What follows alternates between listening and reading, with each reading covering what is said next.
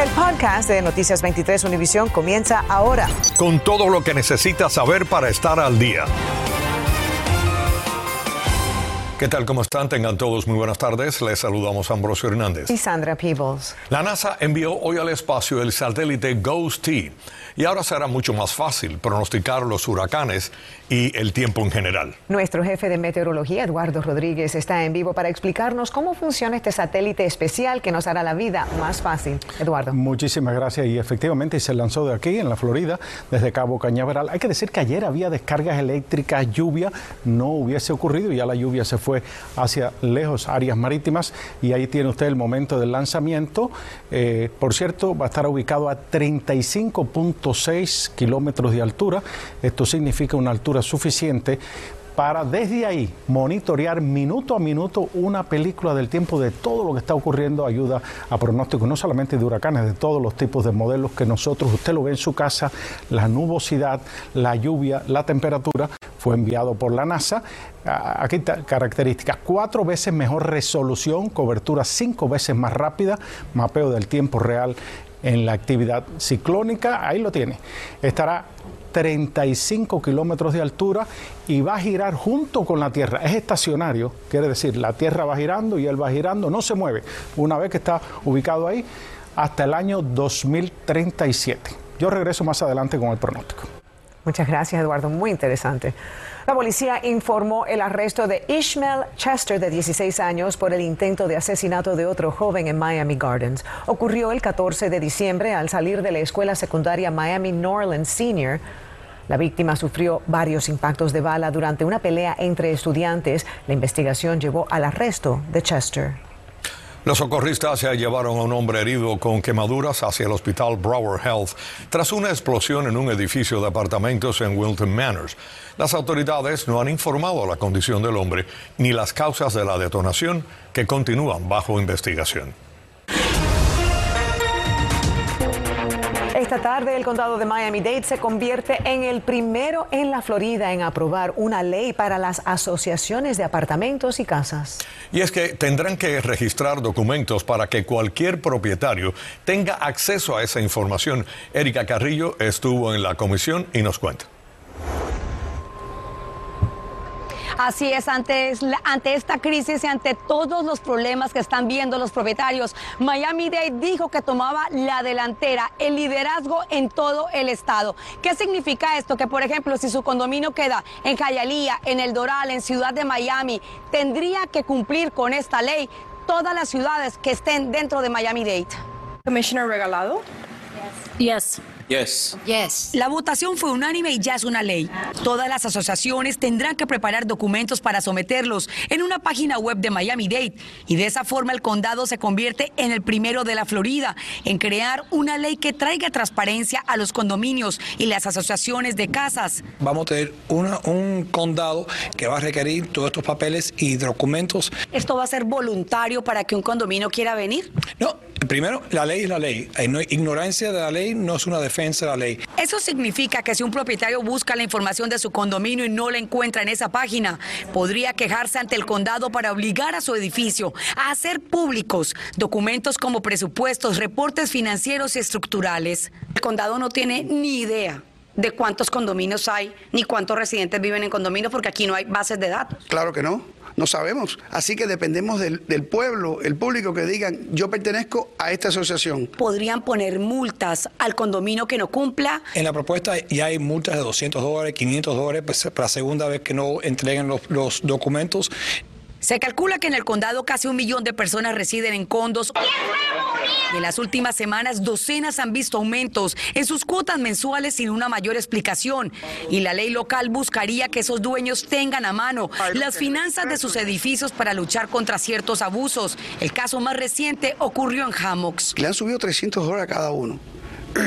Las personas mayores, ¿qué va a pasarle? No van a poder pagarlo, van a tener que perderlo. Y justamente la ley intenta evitar que se llegue a esta situación. Ahora bien, cada asociación tendrá que reportar una vez al año, pagar 50 dólares por las primeras 25 unidades y un dólar 50 por cada apartamento adicional. Y habrá plazo hasta febrero del 2023 para que se pongan al día en esta registración. Es Erika Carrillo, vuelvo con ustedes con más información. Gracias, Erika.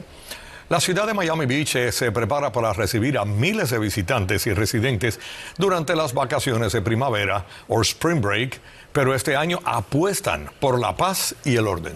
Para lograrlo, dicen que no van a escatimar en recursos. Sin embargo, una de las medidas más importantes, la prohibición de la venta del alcohol en los negocios, hoy tuvo un revés en la Corte. Jenny Padura nos amplía esta noticia en vivo. Adelante, Jenny.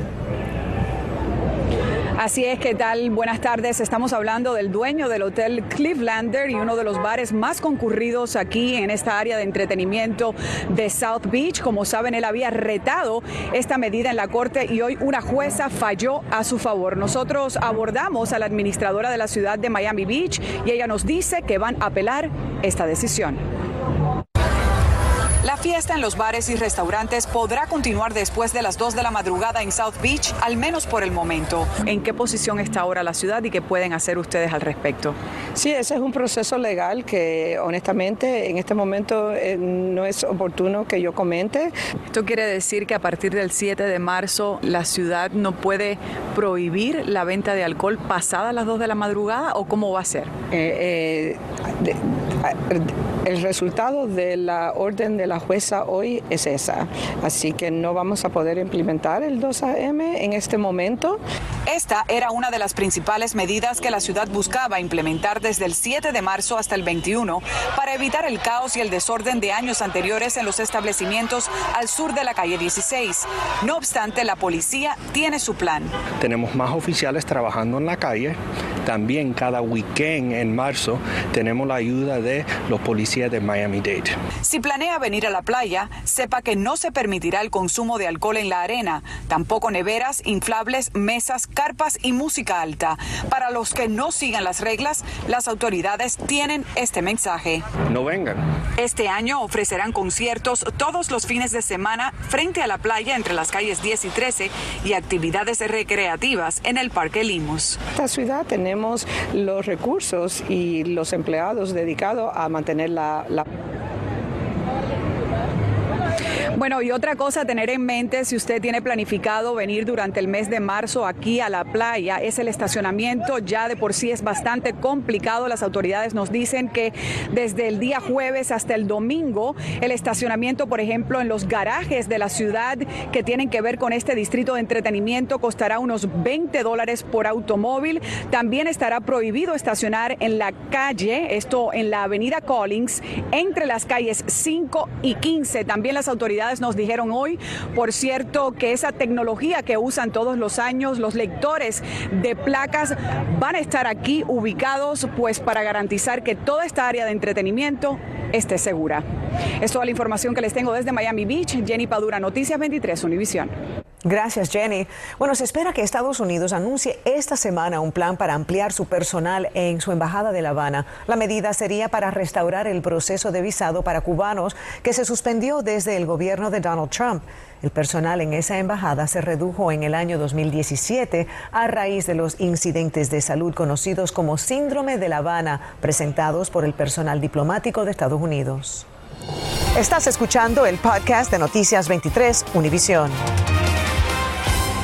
Un abogado venezolano en la capital de Ucrania se unió este lunes a la Reserva Militar Internacional para combatir la invasión rusa. María Alesia Sosa habló en exclusiva con él y nos contó cómo el amor por el país que lo acogió lo llevó a tomar las armas. Este lunes, José David Chaparro Martínez hizo fila junto a su esposa para recoger su arma. Ambos decidieron unirse a la Reserva Militar de Ucrania. Todos estos señores están dispuestos a combatir hasta el final. José David es venezolano, casado con una ucraniana. Tiene dos hijos y tres nietos. Se resguardan en su apartamento en pleno centro histórico de Kiev. Es abogado, pero ahora un soldado más. José David, ¿cómo fue el momento junto a tu esposa en que decidieron que se iban a unir a la reserva? Ucrania para mí es mi segunda patria decido eh, quedarme con mi esposa, nuestros hijos están por fuera y eh, afrontar esta situación como un ucraniano más. Relata que las explosiones no han parado y que la noche es peor. Al tiempo que los rusos avanzan hacia la capital, asegura que no tiene miedo. Nos cuenta cómo se organiza un batallón de civiles. Estamos en contacto con, eh, digamos, la central. Eh, cada día nos van dando cierto tipo de instrucciones. Tú sabes que no puedo decir mucho por acá, pero tenemos que resguardar la integridad, de nuestros vecinos. El arma que nos dan es una AK-47. Más que un arma que nos dan, eh, el arma es moral. E, eso es lo que más me anima, no mi arma. En los últimos 33 años ha vivido entre Ucrania y Venezuela, donde también participó en protestas, pero de otra forma. Y obviamente son circunstancias muy distintas, pero me decías fuera del aire que hacías esto por lo que no pudiste hacer en tu país yo me sentía incompleto como hombre por no haber dado todo de mí en Venezuela. Ahora que estoy viviendo acá y se me da esta segunda oportunidad, lo voy a hacer y lo estoy haciendo. Saben que hay un convoy de 40 millas ruso llegando a Kiev. Eh, cuéntame, me decías que no tienes miedo, pero ¿qué sientes sabiendo que puedes estar dando la vida por, por tu segunda patria? Lo importante es no caer en pánico y mantener la calma. Yo creo que el momento me dará a mí la respuesta de lo que tenga que hacer. Y si llega, llega, sabré qué hacer. María Alesia Sosa, Noticias 23, Univisión. El gobernador de la Florida, Ron DeSantis, rechazó la solicitud del presidente Joe Biden de enviar la Guardia Nacional para proteger la capital esta noche durante el discurso del Estado de la Unión. DeSantis dijo que la Guardia Nacional de la Florida no formará parte de los cientos de miembros enviados por solicitud de la Agencia del Manejo de Emergencias de Washington, D.C. Bueno, la seguridad en las escuelas es un tema que continúa preocupando a padres, maestros y las autoridades, quienes ahora además deben lidiar con la violencia en las redes sociales. María Fernanda López salió a investigar qué se ha hecho en el distrito escolar de Miami-Dade después de la masacre de Parkland y ahora nos presenta la primera parte de su reportaje especial, Escuelas en la Mira.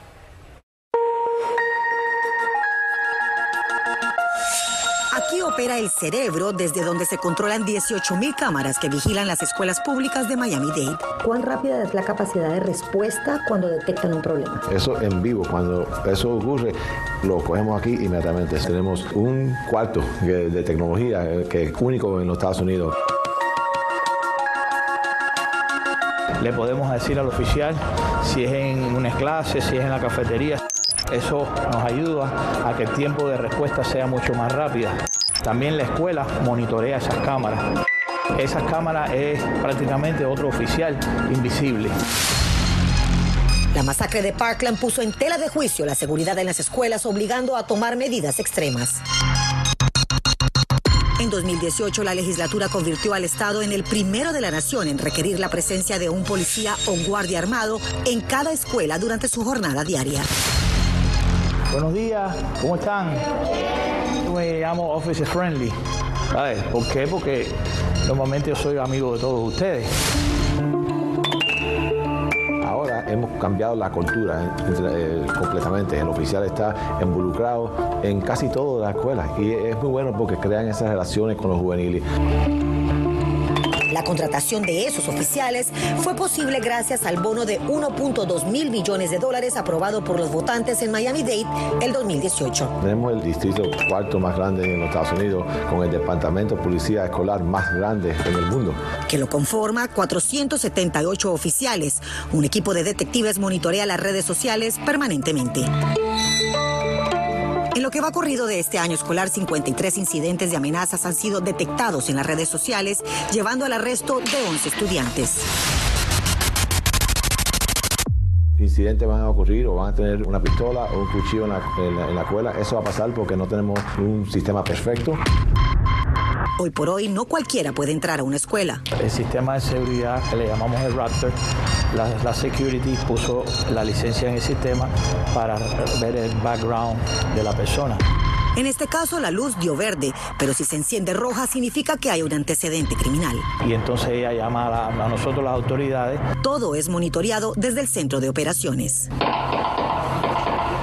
Este tiroteo fue detectado en tiempo real por el programa ShotSpotter Respond y aunque no ocurrió dentro de una escuela, inmediatamente desde aquí se alerta a los policías escolares del área para que protejan a los estudiantes y la escuela cierre sus puertas mientras avanza la investigación. Puede ocurrir un incidente eh, no solamente en una escuela, pero también en un autobús y tenemos la habilidad de, de saber eh, específicamente dónde está ese autobús en ese incidente. Y los padres pueden monitorear el autobús de sus hijos desde sus celulares. Quiero que entiendan que cuando pase algo en la escuela, aunque ustedes no me vean porque la puerta está cerrada, yo voy a estar del otro lado cuidándolos.